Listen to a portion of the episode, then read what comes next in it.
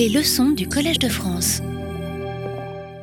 Mesdames, Messieurs, j'ai posé la semaine dernière la définition de la bibliothèque invisible comme euh, bibliothèque mentale, en essayant d'élaborer une opposition, euh, une dialectique entre la bibliothèque invisible et la bibliothèque visible, la bibliothèque euh, matérielle.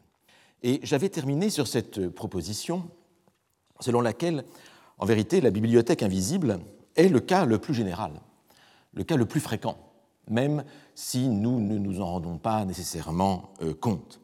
Car il y a infiniment plus de bibliothèques invisibles que de bibliothèques visibles, que de bibliothèques euh, matérielles.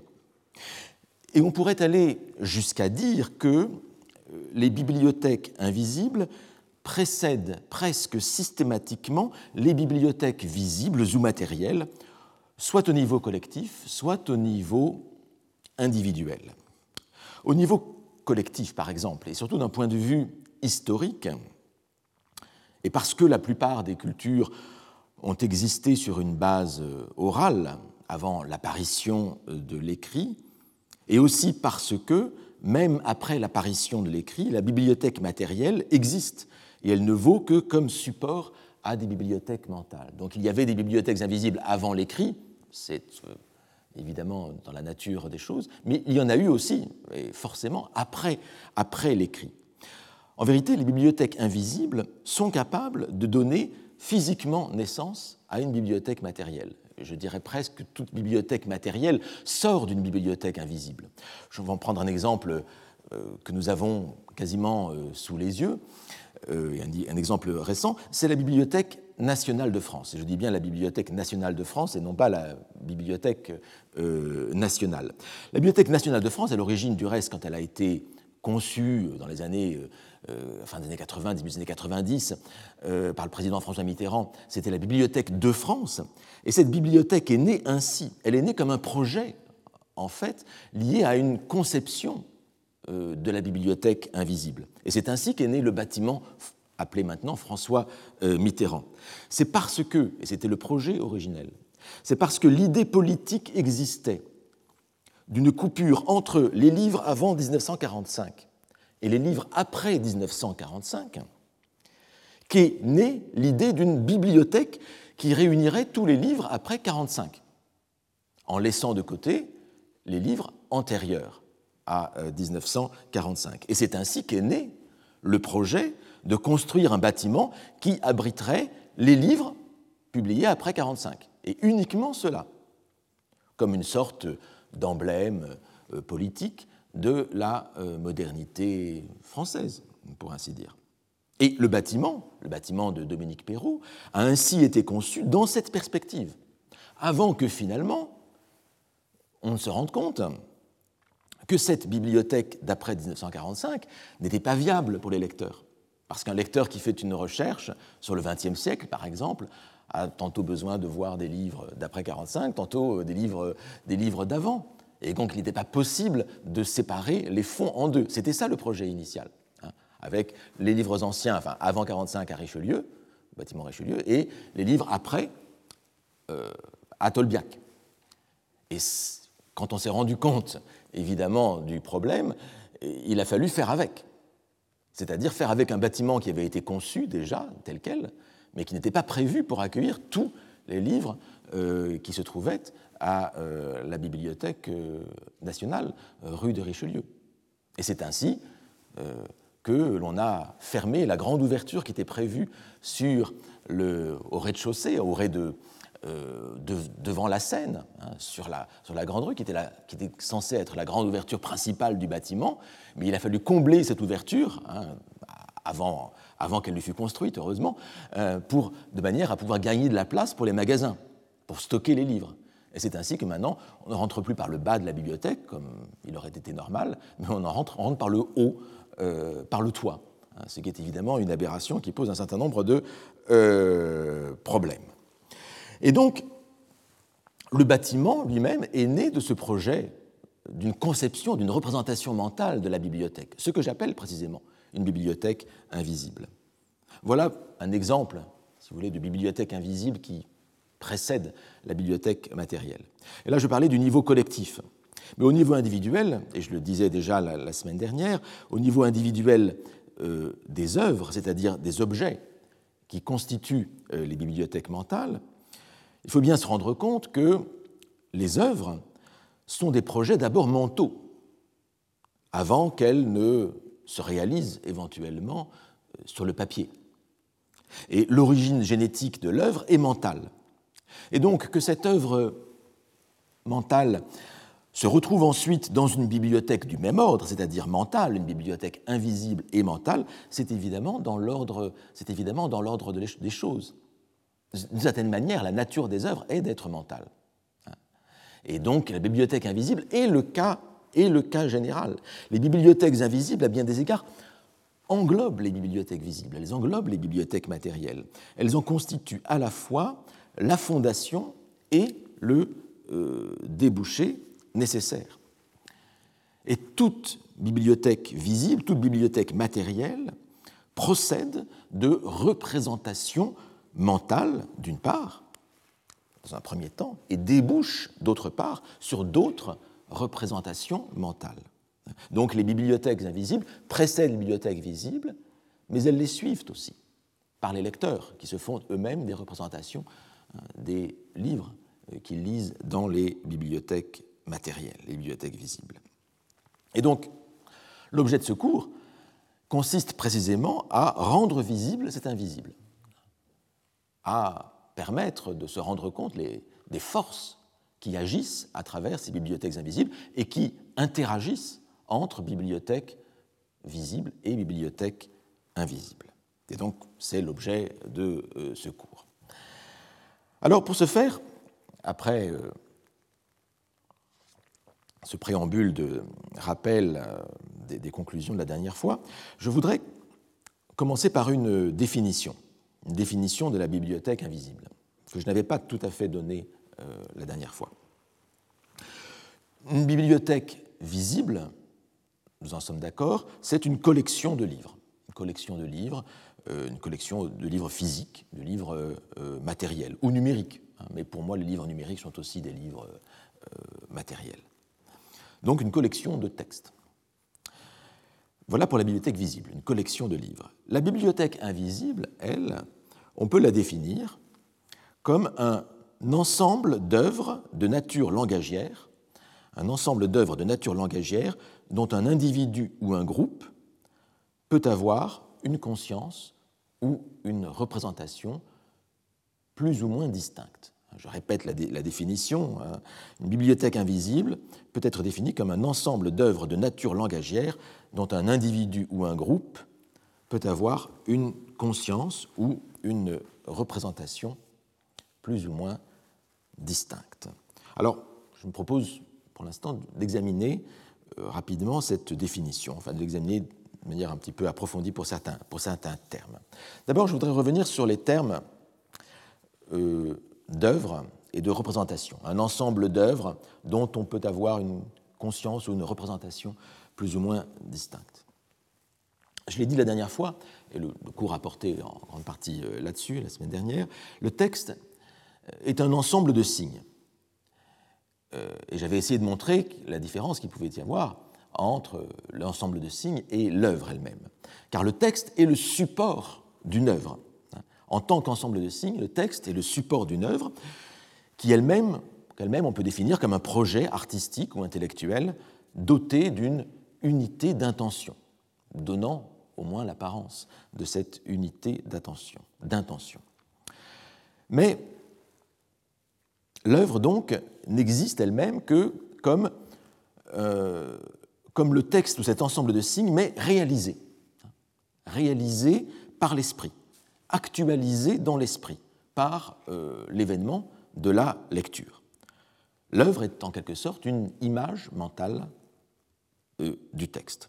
L'œuvre réalisée est ainsi l'image ou la représentation mentale d'un objet de langage. Elle n'est pas nécessairement elle-même il me paraît intéressant d'y insister, l'œuvre elle-même, telle qu'elle est réalisée dans l'esprit, n'est pas nécessairement constituée d'éléments langagiers, même si, évidemment, les éléments langagiers y ont naturellement leur place quand il s'agit d'œuvres euh, littéraires. Il y a des citations, il y a des souvenirs d'extraits hein, dans euh, l'image mentale. Mais c'est aussi et d'abord, sans doute, un objet, l'œuvre, un objet de sens, un objet de savoir, d'émotion, qui ne passe pas nécessairement euh, par l'expression langagière, même si la source de l'œuvre est langagière, elle est dans le texte lui-même, hein, qui est pur langage. Alors, j'insiste ici sur cette question du langage parce que le sujet, mon sujet, euh, cette année, c'est les bibliothèques. Ce sont les bibliothèques.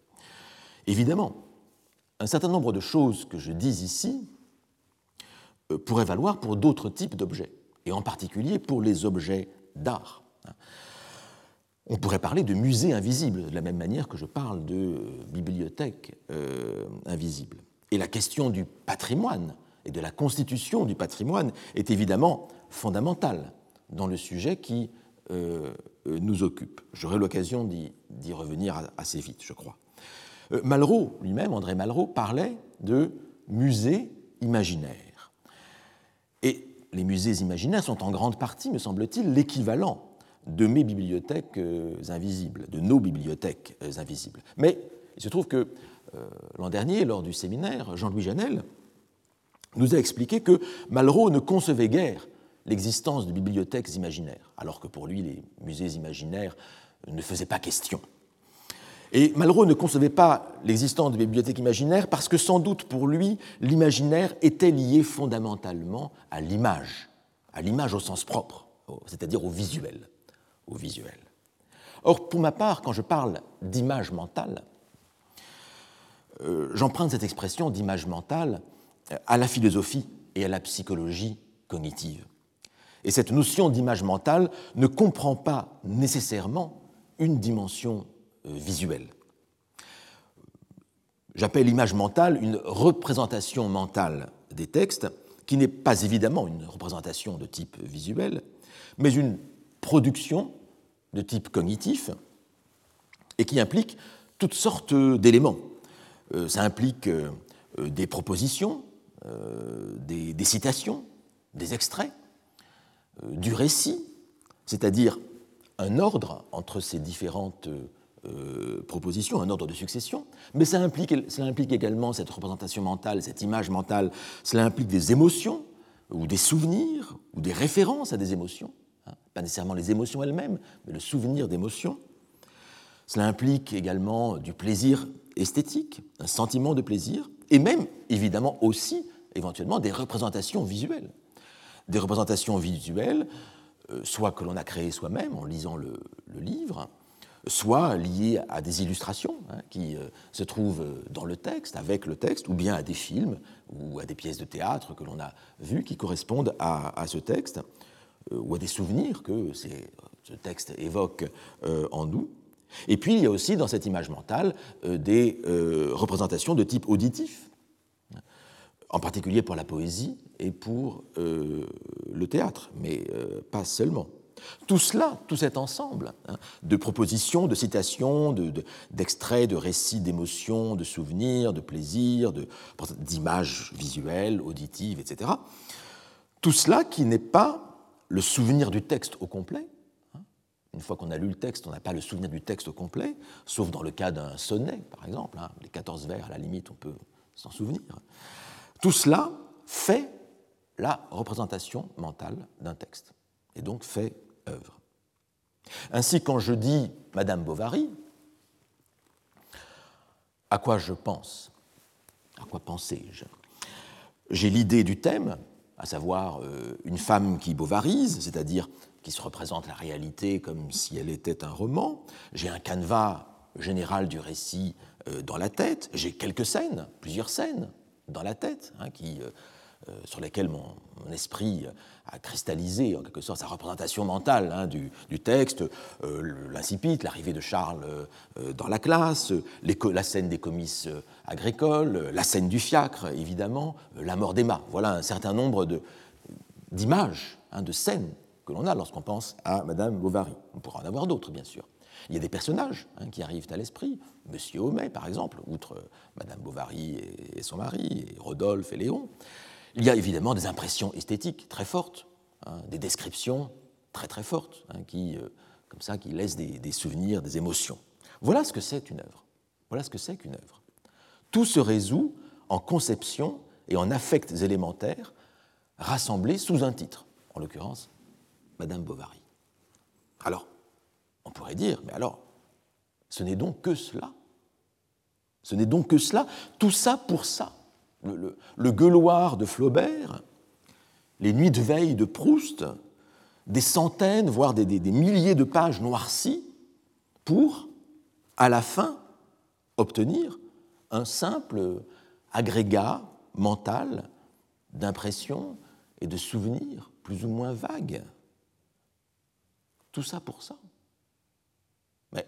Mais quand il y réfléchit bien, dans les faits, c'est vraiment énorme. C'est énorme tout cela. Car regardez le, reste de la réalité en dehors des livres. Toute la réalité, toute la réalité que nous traversons, euh, les lieux, les, les événements, les personnes, toute la réalité se résout également de la même manière en agrégats mentaux euh, de cette sorte. Et bien, le plus souvent, on oublie la réalité. La réalité que nous avons traversée, elle se laisse facilement euh, dissiper, elle se laisse facilement oublier. Et les livres que nous lisons ne font ni plus ni moins que finir de la même manière dans notre esprit que ne le fait la réalité, c'est-à-dire sous la forme d'agrégats mentaux. Les représentations mentales que nous laissent les livres après la lecture prennent place au milieu de toutes nos autres représentations mentales, issues, elles, de notre expérience dans euh, la réalité. Et à ce titre, elles ne valent ni plus ni moins que la réalité, ni plus que la réalité, ni moins qu'elle, j'y insiste. Or, nous savons bien, nous savons bien que des livres font événement dans une vie. Et c'est la raison pour laquelle nous nous intéressons sans doute euh, ici à la euh, littérature. Les livres font événement dans une vie, certains livres en tout cas. Certains livres vous bouleversent, parfois davantage, souvent davantage, que les événements que vous vivez dans la réalité. Ils vous bouleversent plus que les événements auxquels vous assistez dans la réalité des gens que vous connaissez, de vos, de vos proches. Vous êtes plus ému par la mort d'un héros euh, dans un livre que parfois que par quelqu'un que vous connaissez. C'est terrible, mais c'est la réalité de la littérature. Il y a une force particulière de l'objet d'art et de l'objet littéraire en particulier qui peut lui donner une prégnance égale, voire supérieure à celle d'un événement euh, vécu. La prégnance, c'est en psychologie, c'est la capacité d'une organisation psychique à s'imposer d'une manière stable, d'une manière fréquente ou durable un, euh, dans un, dans un esprit. Eh bien, cette prégnance de l'objet littéraire, c'est ce qu'on appelle l'art, justement. C'est-à-dire cette ingénierie capable de construire de tels objets mentaux aussi puissants, aussi puissants, voire plus puissants que ceux que nous propose spontanément euh, la réalité. Paul Valéry avait l'habitude de comparer le poète à l'ingénieur qui construit une locomotive. Et il y a en effet, on peut être d'accord avec lui, il y a des poèmes qui ont la puissance de projection mentale d'une locomotive. Il y a des poèmes qui sont comme des TGV, qui traversent, qui traversent notre, euh, notre, esprit. C'est cela l'art, c'est cela cette ingénierie des mots, cette machine des mots hein, qu'est l'œuvre selon en particulier euh, Paul euh, Valéry. Alors, il se trouve que dans l'histoire récente, même contemporaine, de la critique littéraire, on a beaucoup glosé récemment, et de façon euh, passionnante, la distinction entre fait et fiction. Une distinction, vous voyez, que j'aborde en quelque sorte par cette question de la littérature, du monde des œuvres littéraires, des représentations mentales posées par les œuvres par rapport au monde euh, réelles ou aux représentations mentales que nous donne euh, la, réalité. Et sur cette distinction entre fait et fiction, je voudrais renvoyer ici au livre tout à fait fondamental de Françoise Lavocat, hein, Fait et fiction pour une frontière paru il y a quelques années.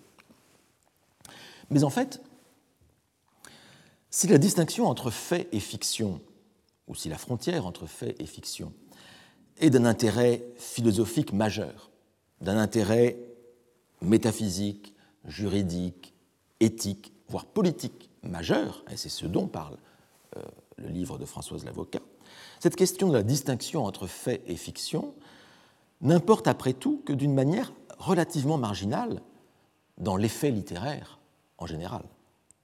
La vraie question, la question centrale que pose la littérature, n'est pas de nature métaphysique. Car en fin de compte, dans le cas général, lorsqu'on lit un, roman, euh, la frontière entre fait et fiction n'est pas sujette à contestation. Il y a quelques cas de romans, les autofictions, etc., qui posent le problème, d'accord? Mais dans le cas général du roman, la question ne fait pas problème, la question de cette distinction entre fait et fiction. Et la vraie question que pose la littérature dans ces cas-là, dans ce cas général, n'est pas la question de la distinction entre fait et fiction, qui se fait de manière très naturelle. Nous savons bien que ce que dit le roman est faux, que Madame Bovary n'a pas existé. Mais la question est comment se fait-il que des faits que nous reconnaissons sans le moindre doute comme totalement fictifs nous importent parfois plus, nous bouleversent plus que des faits réels? Pas toujours, parce que tous les romans, tous les œuvres littéraires ne sont pas réussis, mais parfois, parfois. Et cette question-là, cette question du bouleversement provoqué par euh, les faits de fiction, par ce que fait la littérature, et on peut sortir au-delà de la question de la même de la fiction, hein, c'est ce que fait la littérature en tant qu'émotion. Donc on pourrait parler de poésie, et la poésie n'est pas, nécessairement une œuvre de fiction. Hein. Mais la poésie dit quelque chose qui peut avoir plus d'effet pour nous que cette même chose qui nous apparaîtrait euh, euh, dans le réel. Cette question-là, de la force, de la prégnance de l'œuvre littéraire, c'est la question presque éternelle de la littérature, de la critique littéraire depuis les origines. C'est la question que posait déjà Platon, la question que posait déjà Aristote. Cette question à laquelle Platon et Aristote essayaient eux-mêmes de répondre d'une manière du reste très différente l'un de l'autre, et même de manière antagoniste, parce que pour l'un, Platon, en gros, il avait tromperie de la part de l'art littéraire, la poésie, et pour l'autre, Aristote, au contraire, il y avait catharsis, et il y avait une vérité plus grande, en quelque sorte, provoquée par euh, l'imitation. Bon, je ne peux pas ici développer la, chose. Mais c'est la question fondamentale. Poser cette question, de savoir pourquoi les textes littéraires nous importent, et nous importent autant, voire plus que la réalité, c'est poser la question de la littérature. C'est même poser la littérature elle-même, à savoir la définir comme un discours distinct. Car à partir du moment où, et un discours distinct de tous les autres, car à partir du moment où Platon attaque la poésie comme tromperie, pour l'opposer au discours que lui tient, à la philosophie, par exemple, eh bien, Platon donne naissance à l'exercice d'un discours que nous pouvons nommer rétrospectivement, quant à nous, littéraire, ou du moins, si je me rapporte aux conditions d'exercice de ce discours à l'époque de Platon, ou du moins un discours qui est évidemment fort, ces conditions d'exercice de discours étaient évidemment fort différentes des nôtres, du moins, il donne naissance, Platon, à un type de discours qu'on pourrait dire pré-littéraire. Et c'est le type d'argument que j'ai, ce que j'ai essayé de tâcher de montrer dans euh, ce livre que j'avais intitulé euh, La haine de la euh, littérature. Or, la question de la confusion entre fait et fiction, entre réalité et œuvre de langage, devient d'un seul coup beaucoup plus aisée à résoudre, ou du moins à concevoir, si l'on considère qu'en tant que représentation mentale, l'œuvre, une fois assimilée, hein, je reviens à cette question de l'image mentale de l'œuvre que nous avons par la lecture, l'œuvre, une fois assimilée, n'est pas d'une nature fondamentalement différente de la réalité vécue, puisque tout se résout en représentation mentale. Et puisque tout se résout en image mentale, finalement, la réalité comme la fiction, et puisque la et si la fiction est affectée dans l'esprit d'un coefficient qui sans doute l'handicap par rapport au fait réel, puisque nous savons quand nous lisons euh, une œuvre de fiction qu'il ne s'agit que de fiction, qu'il ne s'agit pas de la réalité. Donc il y a ici un handicap. Nous, affectons cela d'un petit signe moins, en quelque sorte. Voilà, nous disons attention, fiction. Voilà. Il y a un petit handicap. Mais, mais La force de l'art consiste précisément à compenser ce handicap par tout un ensemble de moyens verbaux, euh, émotionnels, euh, narratifs, provoquant l'empathie, etc., etc. Et tous ces moyens-là, émotionnels, verbaux, narratifs, etc., tout ça, dans certains cas, finissent par rehausser la puissance de l'image mentale de l'œuvre littéraire au niveau de, au niveau de l'image mentale d'un fait réel. Voire hein, ces, ces moyens verbaux qu'on appelle art ou littérature réussissent à élever la puissance, la prégnance mentale de l'œuvre littéraire, malgré le handicap initial, hein, qu'il ne s'agit que de fiction, l'arrive à l'élever au niveau, au-dessus, je veux dire, au-dessus du fait réel, au-dessus du fait réel. Parce que nous n'avons affaire, dans tous les cas, qu'à des images mentales. Il s'agit seulement de compétition entre des images mentales, les unes issues de la réalité, les autres issues des œuvres littéraires. Sauf que celles des images mentales des œuvres littéraires, évidemment, se construisent différemment, avec d'autres moyens. Alors bon, c'est un développement euh, un peu parenthétique, mais assez fondamental, me semble-t-il, pour la compréhension de ce qu'est la littérature, et aussi pour la compréhension de ce que nous nommons bibliothèques invisibles. Et pour comprendre l'importance de cette réflexion sur la bibliothèque invisible, euh, dans le cadre d'une réflexion plus générale sur la littérature et sur le fonctionnement des œuvres littéraires et des relations des œuvres littéraires les unes avec les autres. Mais tout ceci donc était pour commenter le fait que l'œuvre n'existe qu'en tant que représentation mentale. Je, reviens encore euh, brièvement à la, à la définition que je vous avais donnée tout à l'heure de la bibliothèque invisible, comme un ensemble d'œuvres de nature langagière dont un individu ou un groupe peut avoir une conscience ou une représentation plus ou moins distincte. Un individu ou un groupe. Il faudra revenir sur cet aspect, j'y reviendrai un peu plus longuement plus tard. Mais il faut bien comprendre en tout cas déjà qu'il y a des bibliothèques invisibles individuelles, mais il y en a aussi de collectives, au niveau d'un groupe, au niveau d'une communauté, d'une classe euh, socio-culturelle, etc. Il y a des bibliothèques individuelles partagées en quelque sorte et partagées par un, euh, par un groupe. Et il y a même de fortes chances pour que les bibliothèques invisibles individuelles dépendent en quelque manière de bibliothèques de groupe, même si la bibliothèque d'un individu donné n'est sans doute pas la copie exacte ou la simple réplique euh, de la bibliothèque invisible de sa communauté. Et ne serait-ce que parce que un individu quelconque dépend le plus souvent de plusieurs groupes et de plusieurs communautés. Et donc, il y a ici des constructions de bibliothèques individuelles, mentales, euh, idiosyncrasiques, en quelque sorte, hein, puisque l'individu se trouve à l'intersection de euh, plusieurs groupes. Mais j'aurai l'occasion de revenir là-dessus sur ces bibliothèques de type collective qui portent parfois des noms euh, particuliers. Enfin, je voudrais revenir sur un dernier point de cette définition préalable. Hein. Je parlais d'un ensemble d'œuvres de, bibliothèque invisible comme un ensemble d'œuvres de nature langagière dont un individu ou un groupe peut avoir une conscience ou une représentation plus ou moins distincte. C'est ce plus ou moins distinct ici qui euh, m'intéresse. Et en effet, euh, la bibliothèque invisible ne rassemble pas nécessairement des œuvres que l'on connaît très très bien. Elle ne rassemble pas nécessairement des œuvres que l'on a lues ou que l'on connaît directement la bibliothèque invisible peut comporter, elle comporte des œuvres dont on peut seulement avoir entendu euh, parler.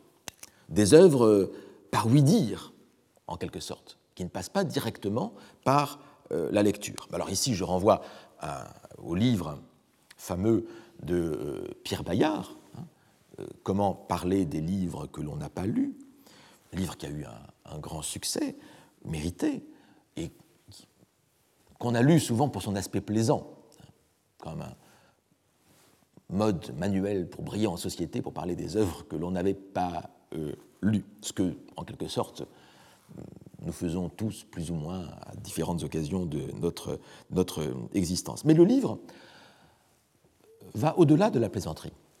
Il est beaucoup plus profond que, que cela. Il est fondé sur une théorie particulière de la lecture et de la littérature et une théorie que je partage en grande partie, dont je viens de vous exposer peut-être une partie des, fondations. Quelle est cette théorie? À savoir que les œuvres, simplement, existent comme images mentales. Et une image mentale se transmet par la lecture du texte de l'œuvre, bien sûr, c'est à quoi on pense spontanément lorsqu'il s'agit de livres et de littérature, mais elle se transmet aussi par la transmission euh, d'un discours sur cette œuvre, un discours sur cette œuvre, sans qu'on ait nécessairement lu l'œuvre elle-même. Alors Pierre Bayard distingue quatre catégories de livres que l'on n'a pas lus. Il y a d'une part les livres que l'on ne connaît pas du tout. Hein. Euh, il y a les livres que l'on a parcourus rapidement. Euh, les livres dont on a entendu parler. Hein, à mon avis, ceux-là sont très intéressants pour nous. Et il y a aussi, dernière catégorie, me paraît intéressante aussi, les livres que l'on a oubliés. C'est-à-dire qu'on les a lus, mais on a totalement oublié, presque totalement oublié, ce qu'il y avait à l'intérieur, ce dont il parlait. Et cette dernière catégorie me paraît tout à fait intéressante, parce qu'elle fait comprendre que la frontière n'est pas si nette entre le livre que l'on n'a pas lu et le livre que l'on a lu. Mais on doit aller plus loin encore que ce simple incident de l'oubli qui est fréquent. Euh, cet, oubli qui efface le disque dur en quelque sorte et qui remet le compteur à zéro, qui fait que quand on relit le livre, euh, parfois on ne se souvient absolument pas de l'avoir euh, déjà lu. Parfois on a des réminiscences qui viennent. Alors ça c'est le côté platonicien de l'expérience de, lecture. Mais il faut aller au-delà de ce simple incident de l'oubli qui oblige à recommencer le travail de la lecture. Parce que au-delà de l'oubli lui-même, ce dont on se rend compte, c'est qu'en réalité, aucune lecture n'est suffisante. Il n'y a pas de lecture suffisante, il n'y a pas une bonne lecture. Et du reste, je crois que c'est bien la leçon donnée par l'ensemble euh, des différents livres de Pierre Bayard. Toute, lecture est insuffisante, toute lecture euh, donne une autre image euh, du, texte. Toute lecture est faussée, en quelque manière. Et ici, je renvoie à un autre livre qui, paraît en ce moment, le nouveau livre de Maxime Decoux, qui s'intitule Éloge du euh, mauvais euh, lecteur. Éloge du mauvais lecteur. Là aussi, l'idée étant que peut-être qu'il n'y a pas de bonne lecture du tout, parce que toute lecture est mauvaise, en quelque sorte.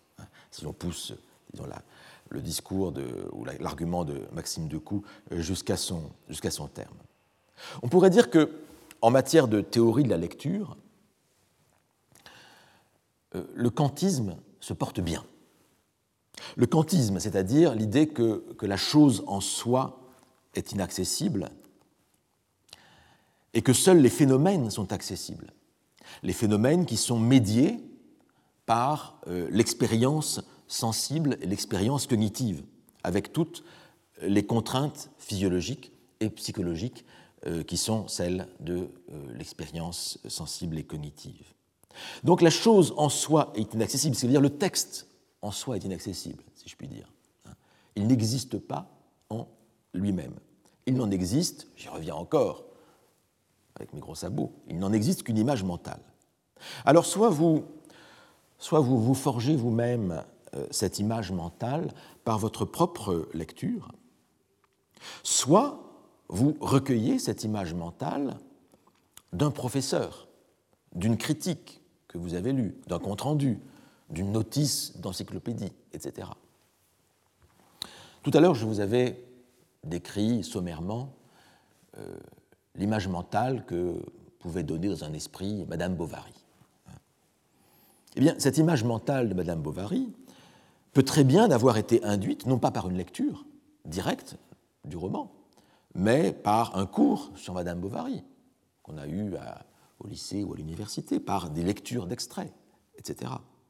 Tous les éléments dont euh, j'ai parlé euh, euh, plus haut, à savoir des extraits, des, un canevas général du récit, un thème, quelques scènes, etc., des impressions esthétiques, des tout ça pourrait se retrouver dans un, dans un, dans un cours, dans une étude un petit peu, en tout cas un petit peu fouillée de l'œuvre. La seule différence peut-être entre cette impression médiée, cette représentation mentale médiée et la représentation mentale liée à la lecture directe, serait peut-être que l'impression serait moins forte, moins durable, si l'on n'a pas lu directement l'œuvre. C'est bien possible. Il n'y aurait sans doute pas la même prégnance, c'est-à-dire la même stabilité de la structure psychologique euh, liée à l'intensité de l'émotion et à la durée de l'expérience, parce que la lecture prend du temps. Elle prend du temps dans dans l'évolution psychologique, dans la vie de l'individu. Et donc ça aussi, cela joue un rôle dans la prégnance de la représentation mentale. Mais les éléments, les éléments fondamentaux, hein, euh, le canevas, les scènes, les extraits, etc., seraient fondamentalement les mêmes, hein, à travers une médiation, par un professeur, par un cours, par une, une notice d'encyclopédie, etc. Juste que ces éléments seraient moins durablement liés entre eux. Hein. Ils seraient plus indépendants, ils ne seraient pas liés de manière très organique. Car le travail d'assimilation aurait été en quelque sorte prémâché par le discours intermédiaire, par le professeur, par la notice encyclopédie, etc. etc.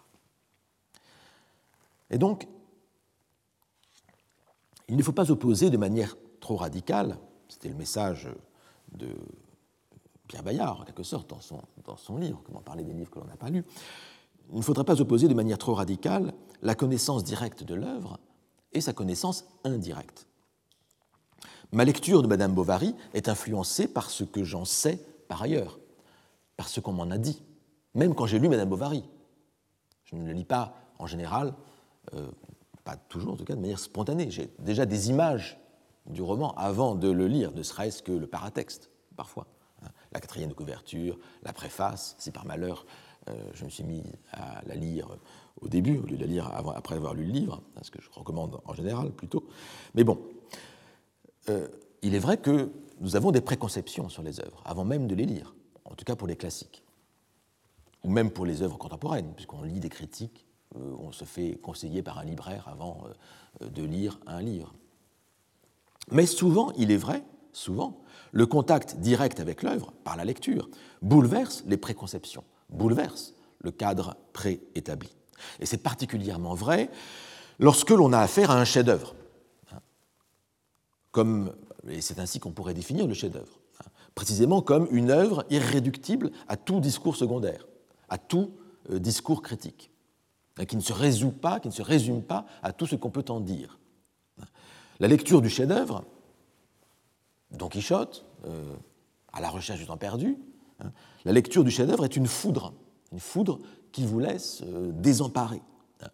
Les mots ne viennent ensuite que difficilement pour décrire ce que vous avez vécu, pour en, pour en parler, pour essayer de rendre compte de la totalité de votre expérience. Le chef-d'œuvre excède les mots. Le chef-d'œuvre vous excède il nous excède en tant que euh, lecteur.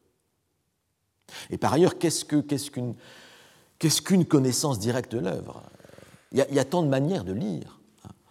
euh, selon les circonstances, selon l'âge, selon l'instruction que l'on a, selon ce qu'on a lu auparavant, etc. Et une seule lecture suffit-elle? Est-ce qu'on connaît un pays pour l'avoir traversé une fois?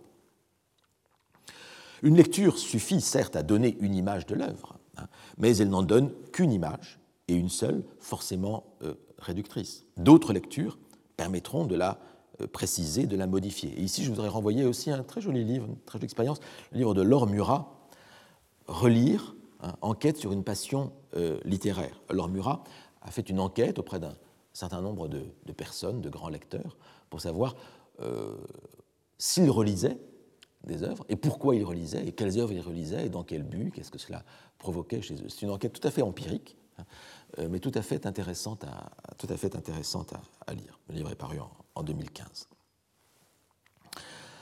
Donc la lecture ne suffit pas à euh, elle-même. Pour autant, pour autant, je ne voudrais pas pousser le paradoxe trop loin, l'image mentale n'est pas totalement indépendante du texte euh, matériel. L'image mentale procède du texte matériel, elle en procède soit directement, soit indirectement.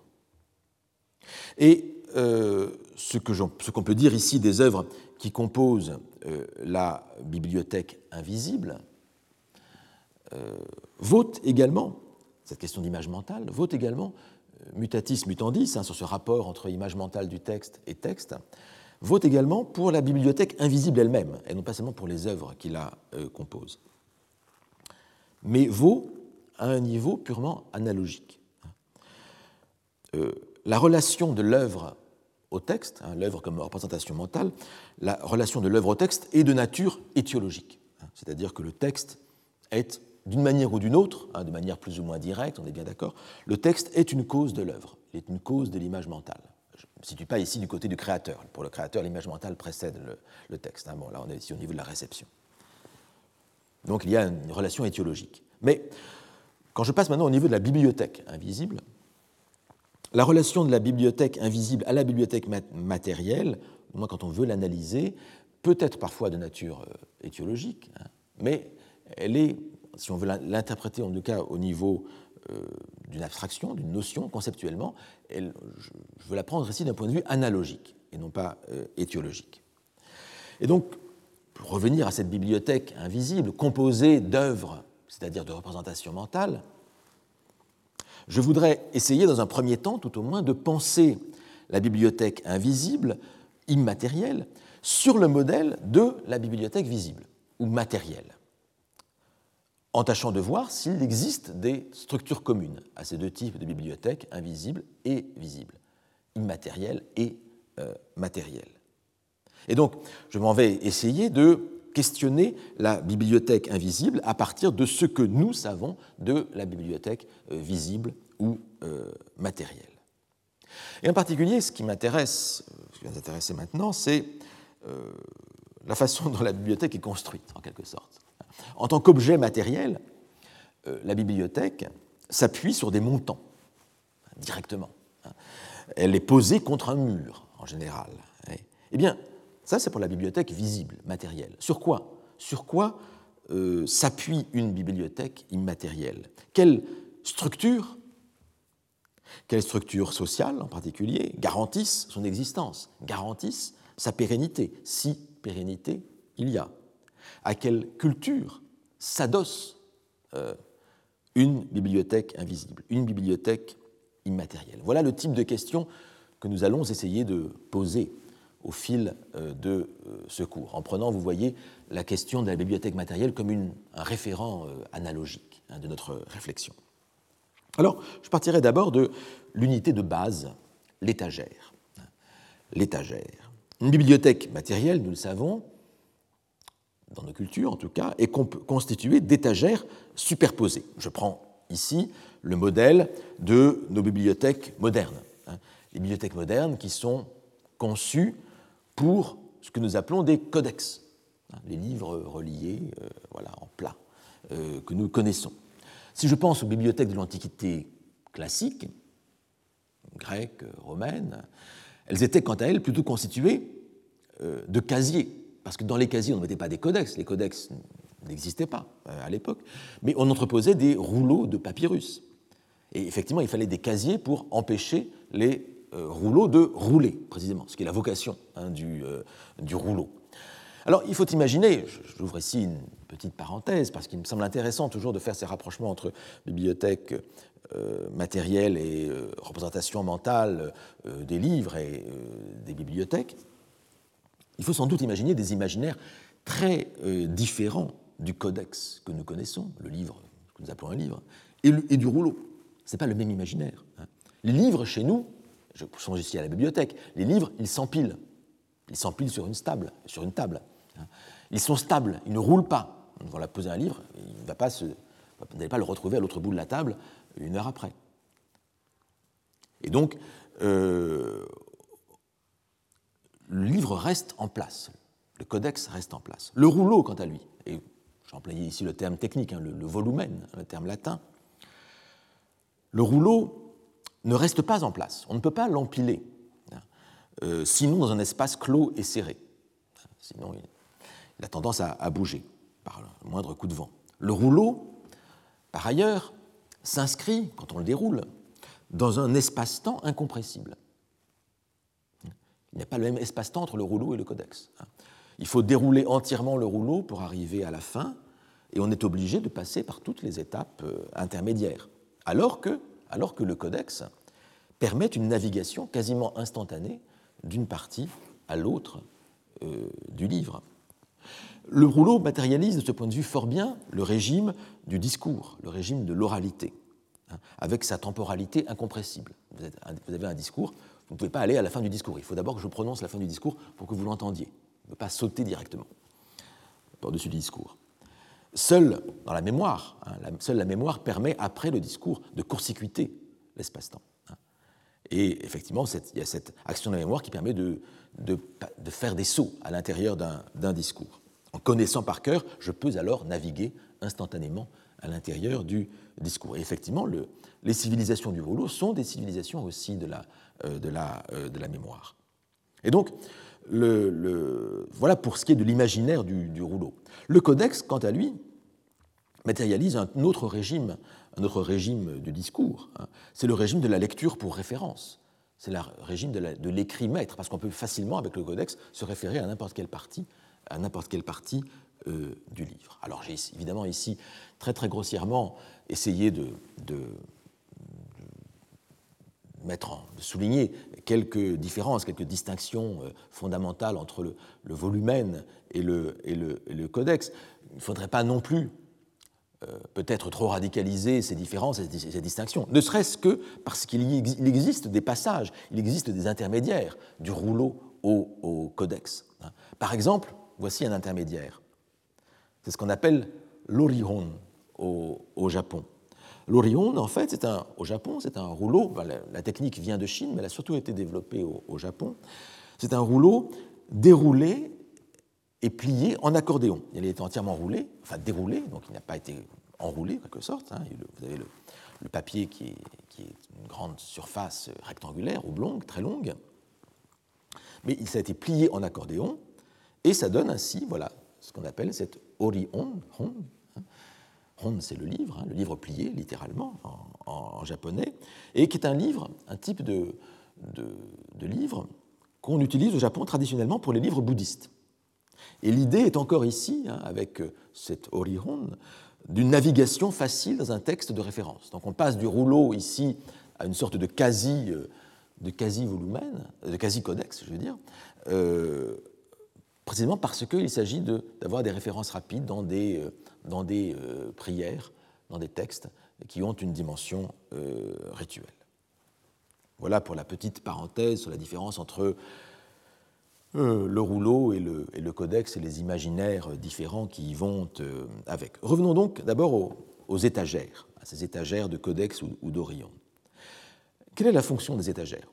Leur, fonction ou bien au moins leur conséquence? Ce n'est pas nécessairement toujours une, fonction euh, voulue ou désirée.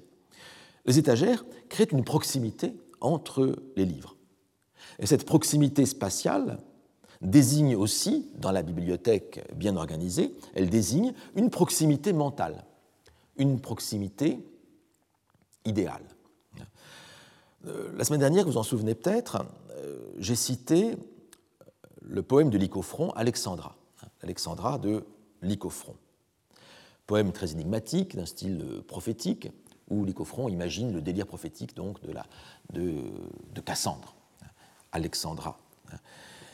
Euh, et je vous avais dit qu'en fait, contrairement à ce que croyaient euh, et Quignard, qui s'étaient beaucoup intéressés à ce, euh, poème, Pascal Quignard, à la demande de Célan, avait traduit l'Alexandra de Lycophron, ce poème, en fait, est moins arrangé avec Mallarmé, au niveau dans, dans, le cadre d'une notion de l'hermétisme poétique, qu'avec, en vérité, Loulipo l'ouvroir de littérature potentielle. C'est plutôt pour euh, Lycophron un, exercice érudit hein, que de construire euh, cette, euh, ce discours de, Cassandre, ce poème de Cassandre.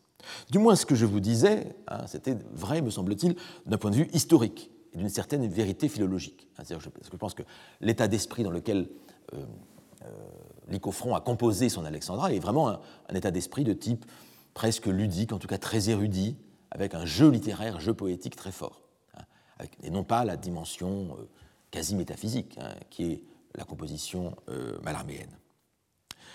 Donc ça, c'était vrai du point de vue de la bibliothèque philologique, en quelque sorte. Mais dans la bibliothèque mentale de Pascal Quignard, Alexandra n'est pas rangée à côté de l'Oulipo, elle est rangée à côté de Mallarmé. C'est sa bibliothèque mentale, à lui. Hein. Dans la mienne, dans ma bibliothèque mentale, Alexandra d'Alexandra Lycophron, elle est rangée à côté euh, des grands rhétoriqueurs du Moyen Âge hein, et euh, des, exercices de style de Raymond Queneau, pour ainsi dire, à savoir comme une œuvre à dimension ludique.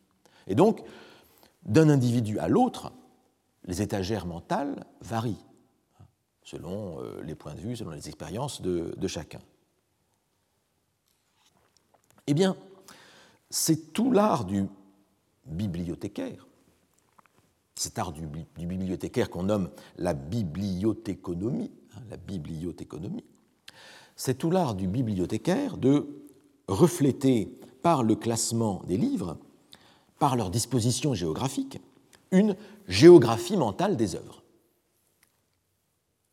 L'ordre physique renverrait ainsi à un ordre idéal, lié au contenu des livres, ou bien euh, à leur origine, à leurs euh, auteurs. Et ce fut par exemple tout l'objet du classement élaboré aux États-Unis par Melville Dewey, hein, Melville Dewey, et puis qui a été ensuite perfectionné par euh, les Belges Paul Hotelet et Henri Lafontaine. Alors Paul Hotelet m'intéresse parce que, particulièrement parce que Paul Hotelet a, dans les années 20, euh, juste après la Première Guerre mondiale, a essayé de réfléchir au concept d'une bibliothèque mondiale. Il a essayé de créer une bibliothèque mondiale.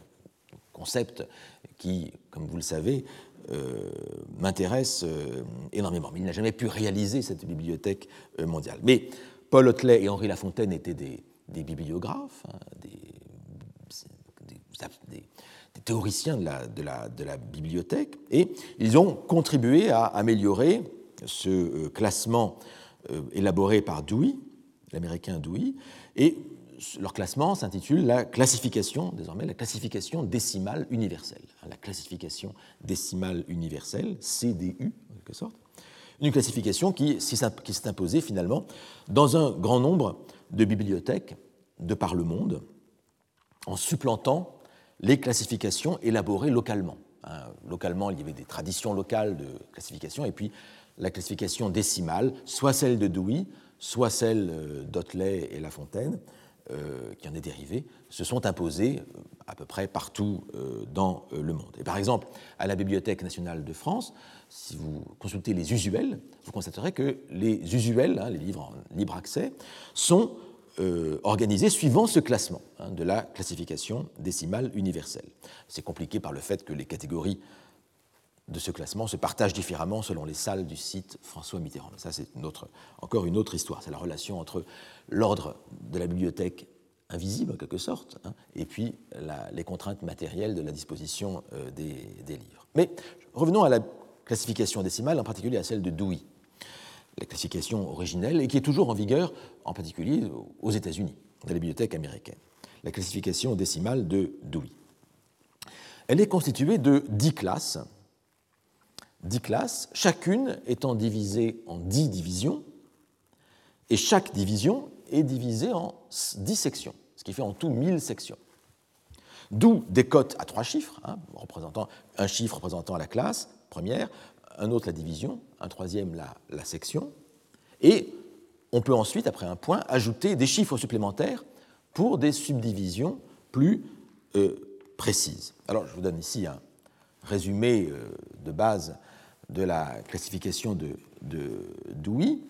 Donc, la catégorie de, de 0, 0 à 1, c'est l'information générale, en fait, c'est tout ce qui est de l'ordre de type encyclopédie, euh, euh, réflexion sur les bibliothèques, etc. C'est le méta, c'est le méta des bibliothèques. Ensuite, on arrive pour euh, la classe 1, donc de 100 à 199 hein, au niveau des, sections. on arrive à la philosophie et à la psychologie puis de 200 à 299 euh, à la religion. À partir de 300, on est euh, dans les sciences sociales.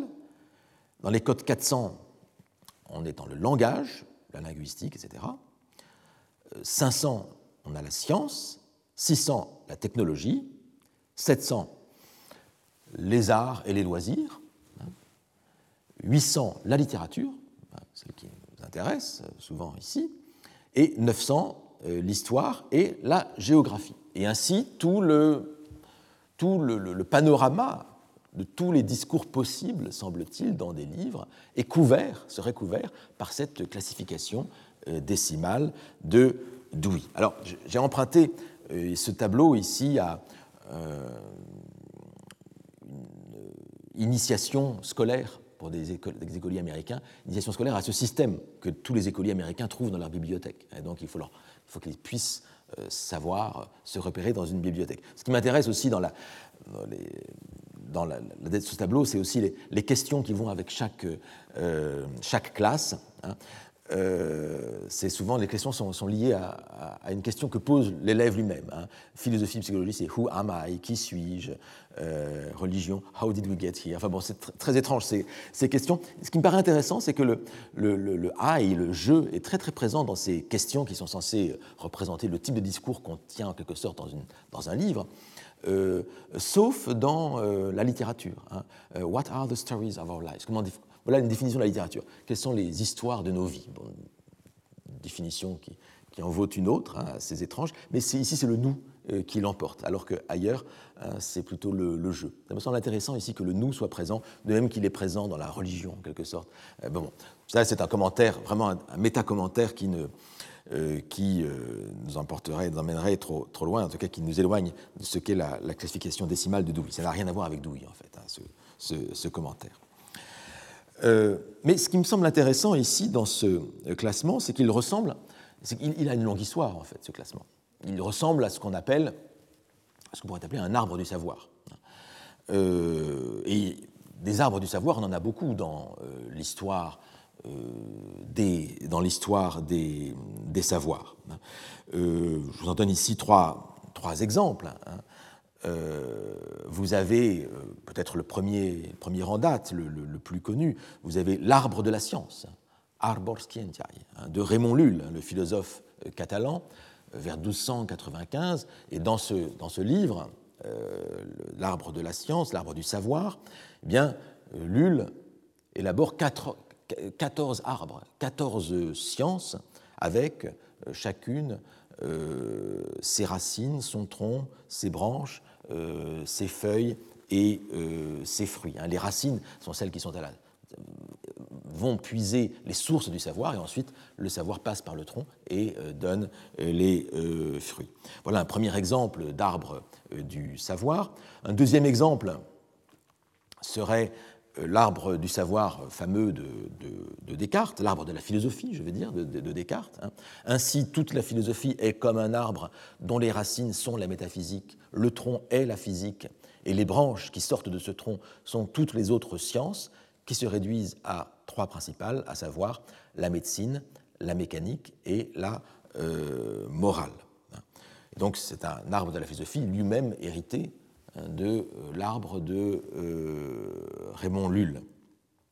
Et puis il y aurait un dernier arbre, enfin un dernier euh, le plus récent, mais il y en a beaucoup d'autres bien sûr, mais c'est un, arbre qui, a aussi fait date et qui me semble tout à fait intéressant, même s'il est d'une figure très différente, c'est le système figuré des connaissances humaines que vous avez dans l'encyclopédie de Diderot et d'Alembert. Alors ce qui m'intéresse ici dans ce système figuré des connaissances humaines, euh, c'est qu'il ne s'agit pas d'un arbre ici, euh, puisqu'on va, on on va vers le bas, c'est un côté plutôt rhizomatique, hein, euh, si je puis dire.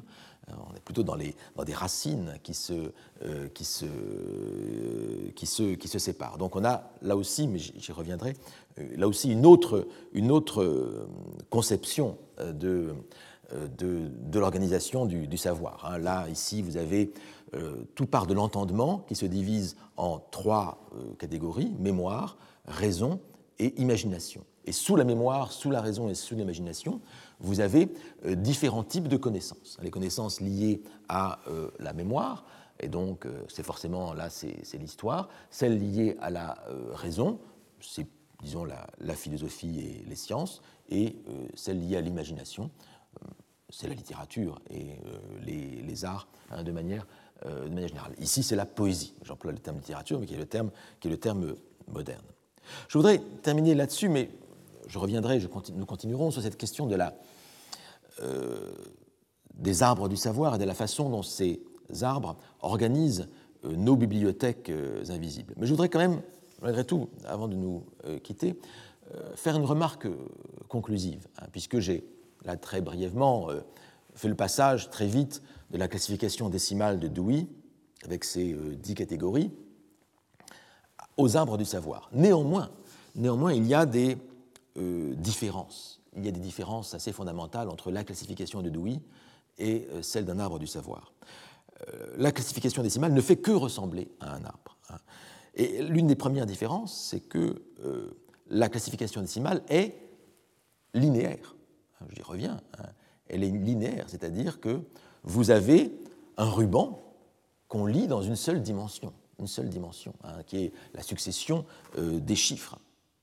Et donc, on est totalement ici dans quelque chose de très euh, linéaire, et de chaque chiffre peuvent sortir des plantes, hein, mais on n'est pas là dans, un, dans une euh, dimension qui est celle de l'arbre. L'arbre, lui, est en deux dimensions.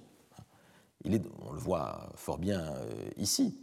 Il est au moins en deux dimensions, sinon en, sinon en trois. Mais enfin, en général, dans, ces planches euh, il est sous la forme de deux dimensions. Il est en deux dimensions. Et donc ça, ça, désigne un autre type d'organisation du savoir, et peut-être une organisation qui, pour Dewey, se veut plus neutre. Hein, les deux dimensions engagent déjà un discours particulier sur le savoir, mais j'y reviendrai euh, plus tard. La seconde différence, et je m'arrêterai euh, ici, la seconde différence, c'est que l'arbre fonctionne selon une logique étiologique. C'est-à-dire qu'il veut faire coïncider l'image avec la chose, c'est-à-dire la représentation de l'organisation des connaissances avec la logique des connaissances ou avec leur histoire. Et ce n'est pas tout à fait euh, la même chose. Ici, dans l'arbre de Lul, eh les sciences trouvent leurs racines dans un certain nombre de vertus que figurent les racines de l'arbre. On a vraiment affaire ici à une étiologie. Euh, pour Descartes, euh, pour Descartes, et je termine là-dessus, l'arbre l'ordre de l'arbre est de nature non pas étiologique, mais épistémologique. La métaphysique forme les racines de la philosophie comme corpus de savoir. Mais on n'a pas besoin de connaître la métaphysique pour faire de la médecine, en quelque sorte. Donc il n'y a pas ici d'étiologie. C'est-à-dire qu'on peut, être médecin sans, être métaphysicien hein, euh, pour Descartes. Néanmoins, du point de vue épistémologique, il y a une méthode commune à la métaphysique et à la médecine, une méthode qui fonde en quelque sorte par la métaphysique la médecine, et c'est cela que signifie l'arbre de, de, Descartes. Je reviendrai la prochaine fois euh, sur la question de l'arbre des encyclopédistes, hein, qui me paraît aussi tout à fait intéressant et désigner là aussi quelque chose de très mental et très intéressant pour la conception de ce qu'est une bibliothèque euh, invisible. Mais voilà, je voudrais euh, terminer là-dessus, vraiment sur cette importance des représentations de l'organisation du savoir et de l'organisation des livres à l'intérieur de nos représentations mentales parce qu'elles nous disent quelque chose aussi, euh, non seulement de nous-mêmes, mais aussi des, livres que nous allons lire à l'intérieur de chaque étagère. Et c'est ce que nous essaierons de voir la, prochaine fois. Aussi, euh, à savoir la, puissance de ces euh, organisations générales des œuvres à l'intérieur de la bibliothèque mentale et à quoi, de quoi cette puissance est-elle le symbole ou la, ou la figure. Voilà, je vous remercie.